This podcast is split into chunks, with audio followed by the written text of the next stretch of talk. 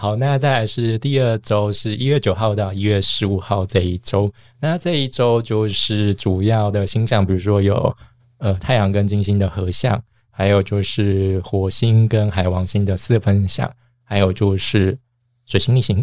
那太阳跟金星的合相，它是准度数的相，所以它不是桌上，它是在日河内，所以它是受到太阳的保护，就是它有太阳照这种感觉。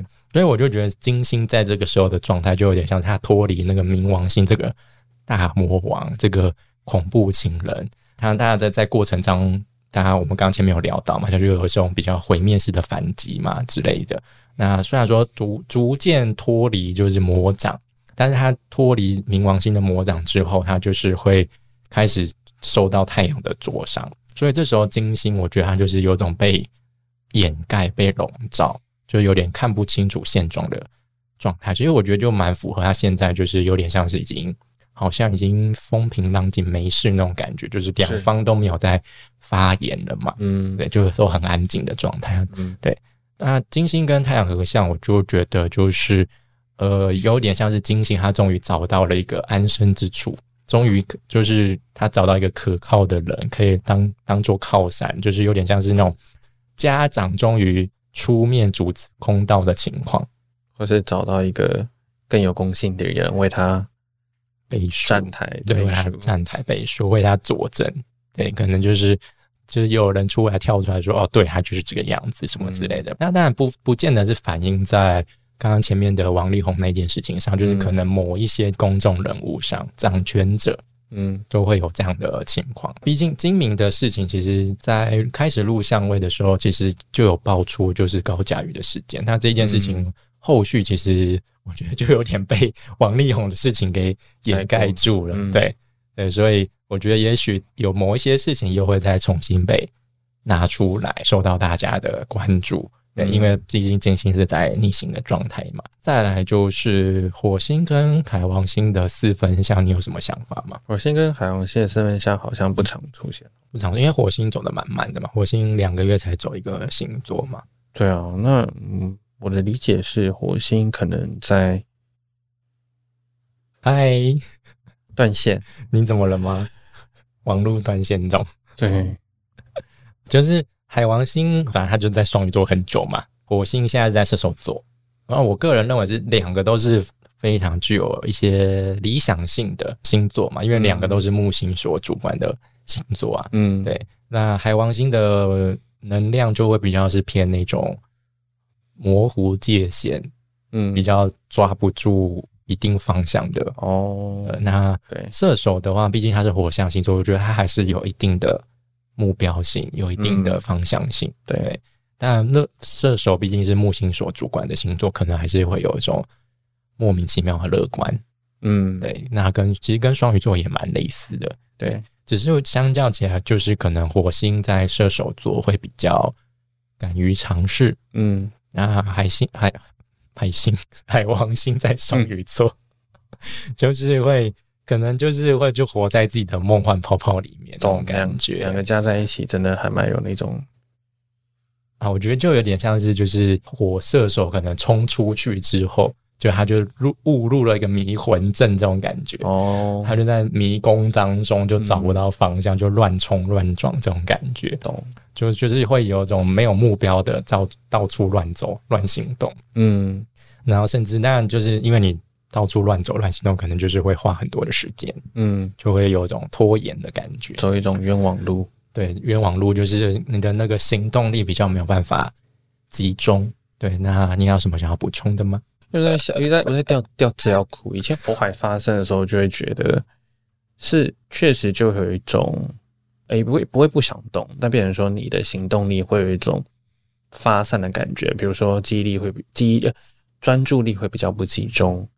然后比较容易分心，就是你本来 A 点到 B 点只要花十分钟，那你受这个火环影响，你可能会呃绕去绕去西边的花园采朵花，绕去东边的超市买购个物，是木兰吗？对，但这些都是都是目标点，那只是就会忘记哎，我当初本来是要去目 B B 点的哦。这这种这个我有感同身受，比如说像我有时候在工作，可能就是说想说那。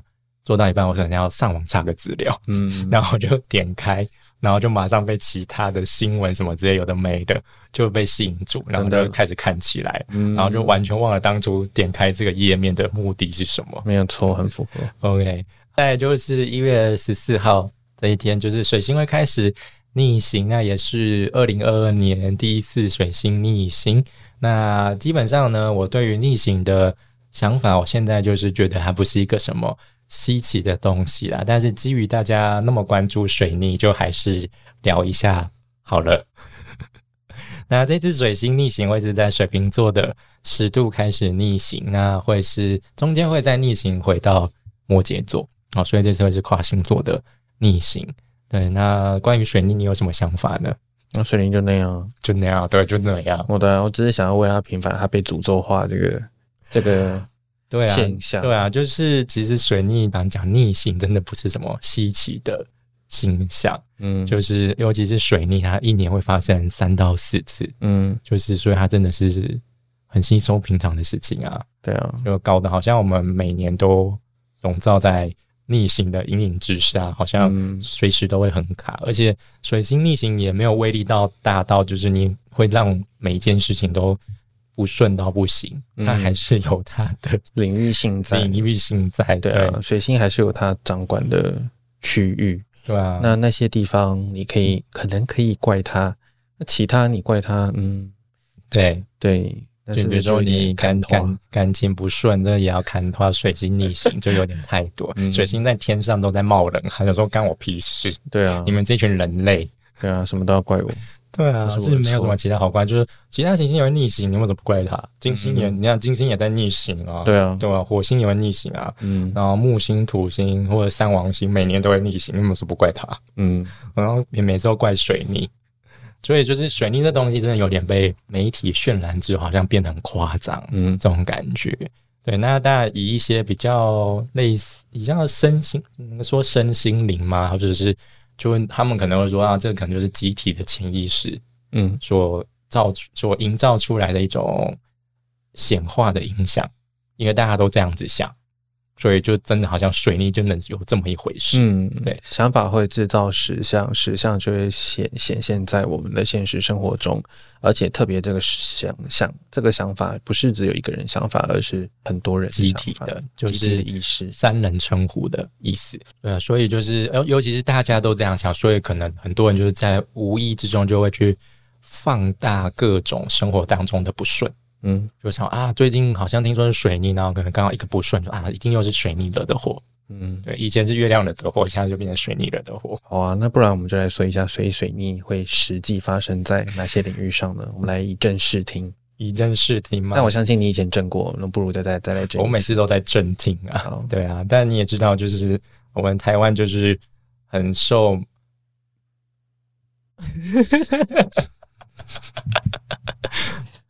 就是台面上还有一些就是娱乐星座的人们在火药，所以关于真正占星的知识的普及，就还需要再努力啦。嗯 OK，那水星，你刚刚说我们来以示正听嘛？那水星它所它的先天星性象征的就是有什么？嗯，水星在先天真相掌管的沟通跟表达，还有我们的思考、逻辑，思考逻辑能力，还有我们日常的交通状况。嗯，兄弟姐妹是很难逆行的，就是代表水星，也代表手足嘛。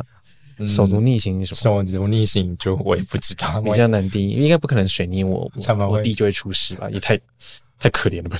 我不太确定，没有了没有了这个没有观察这，这是在开玩笑的，没有，应该不会这样的。对对对对，对是，所以可能就会我们算是啊，还有刚才说的最常见的就是所谓的电器呃，就是通讯软体，通讯软体。那特别这次的水星是在水瓶座，嗯水瓶座或许也会跟连接跟科技产品有关，嗯，对，或是一些资讯电子方面的产业的故障，就是可能会有这方这方面这个领域的故障。对，所以这件事情可能会在这一次的水泥比较被显化。嗯对，的确就是我个人有观察到，就在每这几年的水逆期间，经常会遇到什么社群平台故障之类的。嗯。尤其是上次水逆，好像我忘记是脸书还是什么平台故障，然后重重点是脸书官方自己也发文说我们受到水星逆行的影响。真的，他们自己也说，对对对，然后重点他们水逆的英文还打错，哦，水星逆行不是，因为他们多了一个介系词，哦。就是应该就是 Mercury retrograde 就可以，嗯。他们就是 Mercury in retrograde 就多了一个 in，其实不需要那个 in 啦，嗯就这样。OK，好，反正水逆就这样咯。嗯，对。那这个礼拜整体来说，就是因为这礼拜月亮就会开始进入到母羊，所以它可能就会陆陆续续跟那些在水瓶座或者是跟摩羯座的行星会产生一些比较呃相位上的互动，不见得是比较紧张的互动那，嗯。也有可能是比较舒服的互动，也说不定。所以这礼拜相对第一个礼拜，我会觉得就是比较热闹一点，嗯。比，较有戏一点啦。对啊，